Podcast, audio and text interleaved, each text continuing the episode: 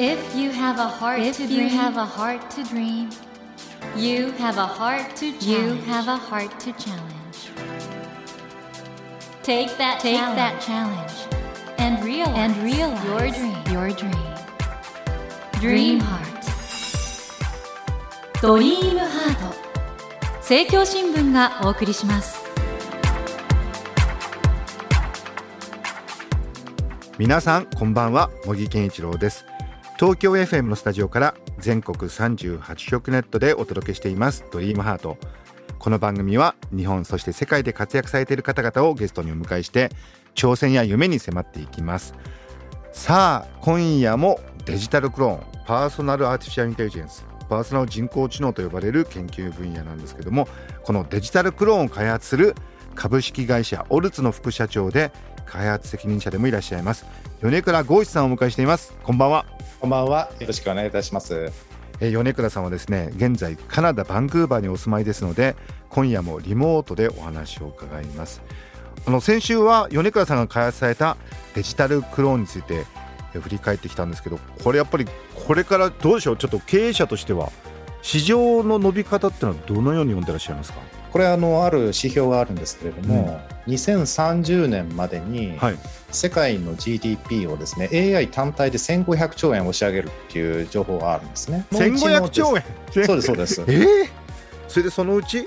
そのうちの3割ぐらいをパーソナライゼーションが占めるというふうに言われてるんですなので非常に大きな市場だというふうに考えています。まあ、米倉さん今バンクーバーの自宅も本当に素晴らしいんですけどそのうちあれですか？あの某富豪みたいに豪邸に住むようになっちゃうんですかね米倉さん、ね、いやいやいやいや僕はそういうのはあまり興味ないんで。ひょっとしてバンクーバーのスタンレーパークぐらいの大きさの庭が家にできるとか 今夜はですねぜひその米倉豪志さんのお話を伺っていこうと思うんですけど米倉さんバンクーバーにはいつ頃からお住まいなんですか？最初に来たのが2003年とか4年あたりで、はい、えー、と実際に定住しだしたのは2007年ぐらいなんで15年以上ですね。はあ。でバンクーバーでこういうベンチャー企業の経営者っていうとなんかすごくかっこいい感じがしちゃうんですけど やっぱりかっこいい生活なんですか？全然そんなことないですよ。もう部屋から出ないですからね一歩も。あいわゆるちょっと引きこもりに近いような。もともと引きこもりで 誰も人のいないところに行きたい行きたいと思ってこんなところまで来ちゃいました。あカナダはね人口密度が少ないですもんねということでちょっと皆さんこのねこれからどんどんどんどん伸びていく人工知能分野のデジタルクローンこれを開発されている米倉さんに大変あの興味が出てきたと思うんですけどその株式会社オルツの米倉剛一さんに今夜はですね米倉さんのすごく個人的なお話を伺っていきたいと思います。米倉さん今夜もどうぞよろしくお願いします。よろしくお願いします。ドリームハート。それでは今夜もまずは米倉さんのプロフィールをご紹介します、えー、米倉豪志さんは1975年愛知県のお生まれです。2000年にデータ圧縮技術の発明開発特許を取得。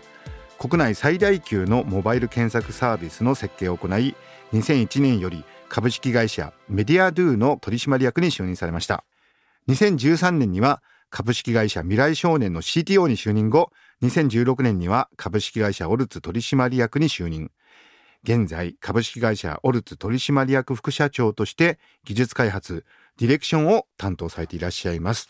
ということで、あの、米倉さんの弟さんですね、和孝さんがおっしゃってたんですけど、なんか二人で家出したんですってそうです。これどういうことですか、家出って。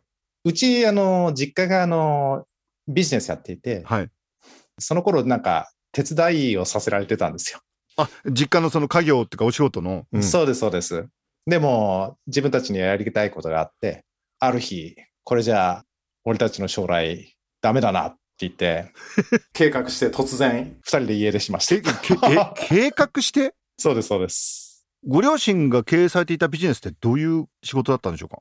えー、父はですね、あの、繊維の技術者で、うん、まあ、糸を作る人ですね。で、母はデザイナーをしていましたね。ファッションデザイナーを。あ、じゃあお二人コラボして服とか作ってたんですか？そうです。あの、母はニットのデザイナーで、編み物ですね。で、それに使う糸、特殊な糸みたいなのを父が作っていた。へえ、本当にものづくり一家だったんですね。その通りです。で、親にはもちろん当然内緒で。そうです。ある日突然。え、家出してどこ行ったんですか？名古屋のですね、駅裏の汚いアパートに二人で転がり込んで、え、じゃあ連絡先は教えなかったの？教えなかったです。え、書き置きはしたんですか？書き置きもなりませんし。えー、それ、焦ったでしょ？もう大変でしたよ。えそれで二人で家出して、そこで何を始めたんですか？そこでまずはですね、日雇いのバイトから始めて、うんうんうん。うん、コツコツ少しずつお金を貯めて、あの時にコンピューター買ったんですよ、1台。はいはいはいはい。で、コンピューター買って、いろいろとコンピューター勉強して、その頃小さい名古屋の機械商社みたいなのがあって、うんうんまあ社員5名ぐらいでしたかね、そこに入って最初。で、弟はメディアドゥっていう会社に就職したんです。これお二人ともコンピューターとかプログラミングは最初から得意だったんですか？そうですね、なぜか得意でしたね。あじゃあもうコンピューターオタクっていうかクリエイター兄弟がある日突然その親に言わずに家出して共同生活を始めたってところからこの物語が始まるわけですね。そうですね。でこれ最初に作った会社もかなりうまくいった未来少年でしたっけ？ああ、最初に作ったのはですね、スターバグっていう会社があって、スターバグを作りそして未来少年を作りいわゆる連続起業家今の言葉で言うとだと思うんですけどそうもこれ二人ともなんで起業の才能があったっていうかどこからそれは来たんですかね？僕はあんまり起業の才能ないですけど、弟はやっぱりビジネスの才能あるんですが、やっぱりうちの両親がビジネスやってたっていうのが大きいんじゃないでしょうか。あ子供の頃からその背中を見てたというかずっと見続けてましたね。おおこれご兄弟はお二人なんですか？3人です。もう一方は？もう一人は、あの、一番下うんは、あの、東京で、彼もエンジニアでやっています。じゃあ米倉兄弟はどっちかっていうとその技術志向っていうかエンジニア志向の人が多かったんですね。なんか作るのが得意ですよね。はあ。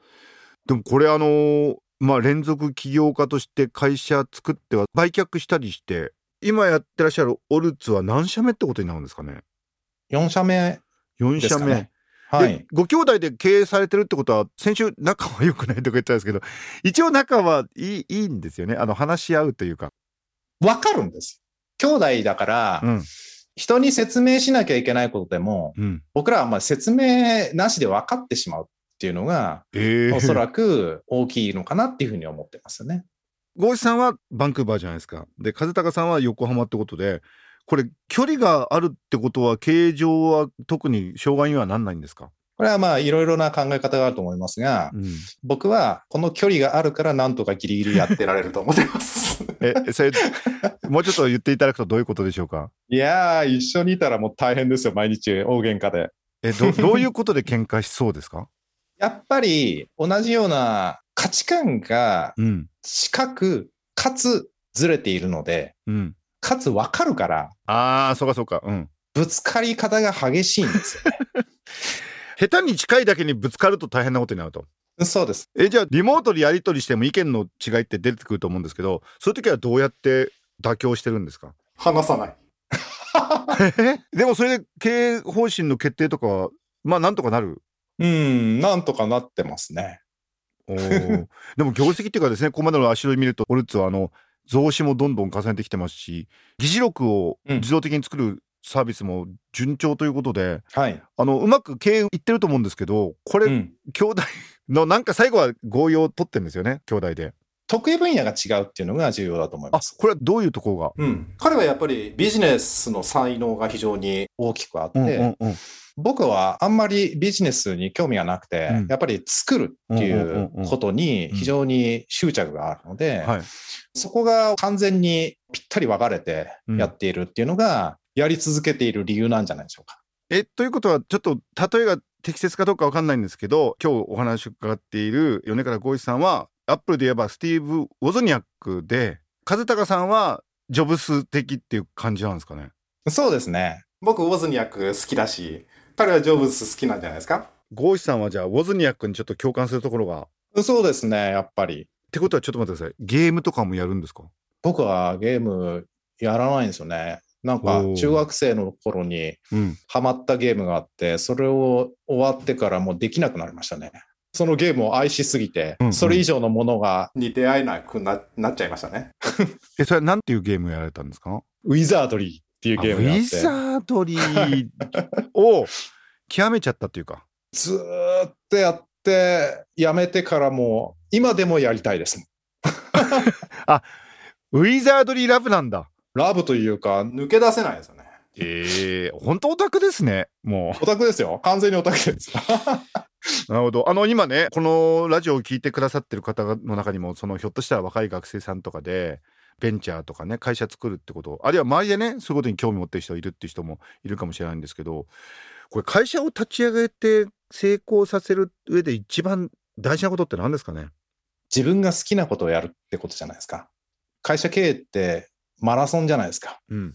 今日始めて明日成功するわけじゃないので、すごく長い間、毎日大変な思いしながらやるわけですよ。好きじゃなきゃ続かないですよね。今あの大変な思いっておっしゃったんですけどどれぐらい大変なんですか？イメージとしては。僕と社長にはそれぞれ違った進路があると思いますけど、うん経営者という、まあ、彼の CEO としての立場で言えば、やっぱり成功及び成長への強烈なプレッシャーっうん。ていうのは、やっぱりスタートアップであったりとかベンチャーっていうものは、通常の企業で仕事するよりも圧倒的に大きなものだと思いますし、うん。僕みたいな開発研究やってる人間っていうのは、それに何の意味があるのかっていう、自分自身とは何なのかみたいな ことのプレッシャーっていうのはもうずっと与えられ続けているので、それとの戦いですよね。え米倉さんあの息抜きはどうやってんですか、息抜きですか？うん僕音楽とかもやっていて、うん、それ両方同時にやっているっていうのがやり続けられる要因になってると思います。今リモートの画面の中にですねキーボードがあ置いてあるんですこれ音楽をそこでされてるってことですか？そうですね。これはピアノですね。何をはいされてるんですか、そこで。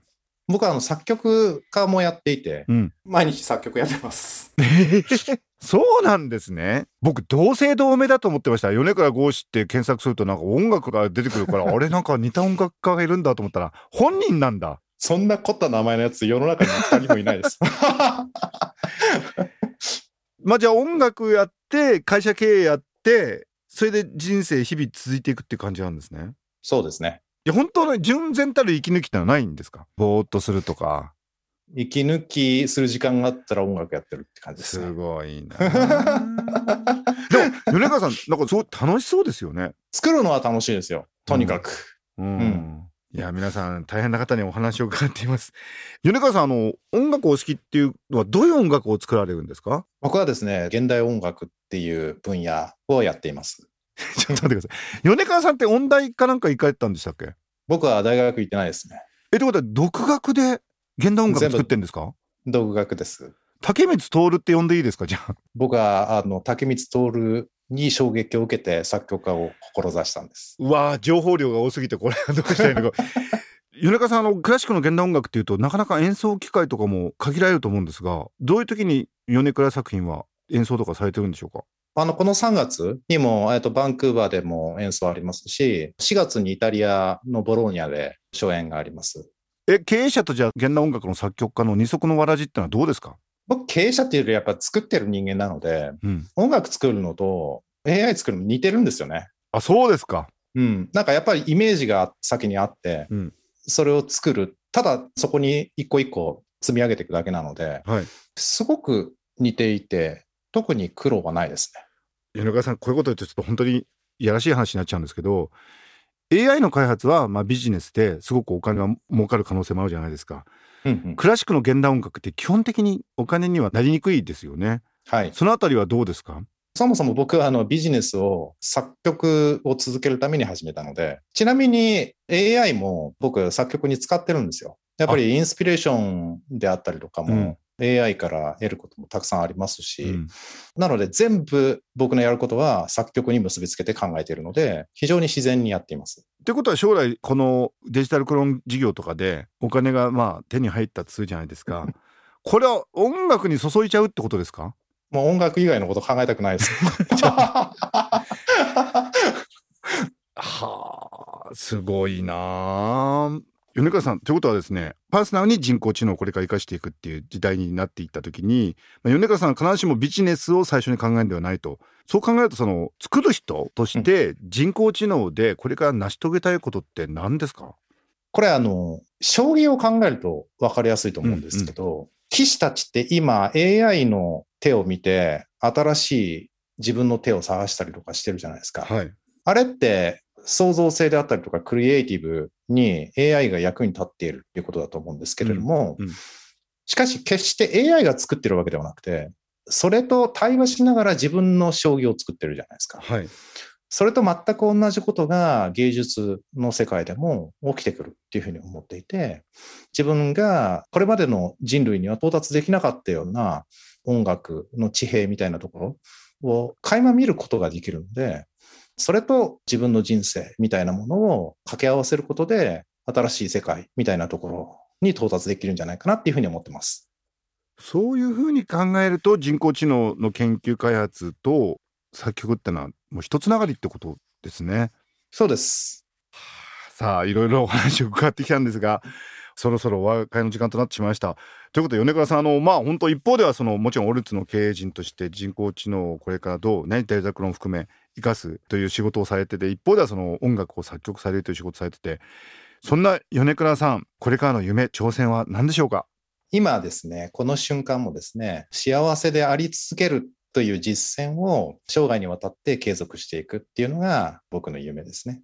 なるほどその一つのまあ道筋としてデジタルクローンもあるし音楽ということもあるとその通りだと思います。ということですね。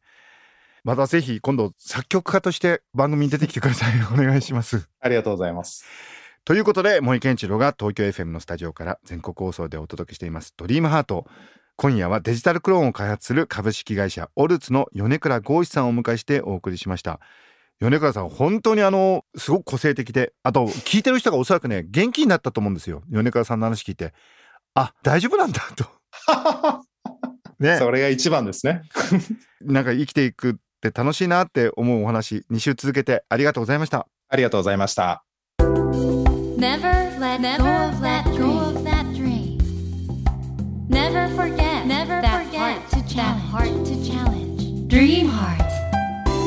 茂木健一郎が東京 FM のスタジオから全国38局ネットでお届けしてきました「ドリームハート。今夜はデジタルクローンを開発する株式会社オルツの米倉剛志さんをお迎えしましたがいかがでしたでしょうか？いやーびっくりしました。僕ね剛志米倉という現代音楽の作曲家がいることは知ってたんですけどまさかご本人とは思わなくてね多彩ですね。まだデジタルクローンを作る会社の経営者でもあると同時に現代音楽の作曲家をしていると。でもね僕思ったんですけど日本人はよくねものづくりが好きだって言うじゃないですか。米倉さん今ねカナダのバンクーバーにいるとは言いながら結局やられてるのはものづくりじゃないですか。ある意味ではねこのデジタルクローンっていうのもあるいはその現代音楽も日本人のねものづくりのスピリットが世界に今羽ばたこうとしているのかなってそういうふうに考えるとねいろんなことが嬉しいしまた身近に感じられるのではないかなと思いました。さて番組では毎週3名の方に1000円分の図書カードと番組特製のエコバッグをセットにしてプレゼントしています。私模擬に聞きたいことや相談したいこと番組の感想などお書き添えの上ドリームハートのホームページよりご応募ください。お待ちしています。そして無料音声アプリオーディでドリームハートの番外編番組茂木健一郎のポジティブ脳教室を配信中です。こちらも聞いてみてくださいね。さあ来週のお客様はイラン出身で俳優やタレントナレーターなど多方面でご活躍中のサヒル・ローズさんをお迎えします。どうぞお楽しみに。それではまた土曜の夜10時にお会いしましょう。ドリームハートお相手は森健一郎でした。ドリームハート。政教新聞がお送りしました。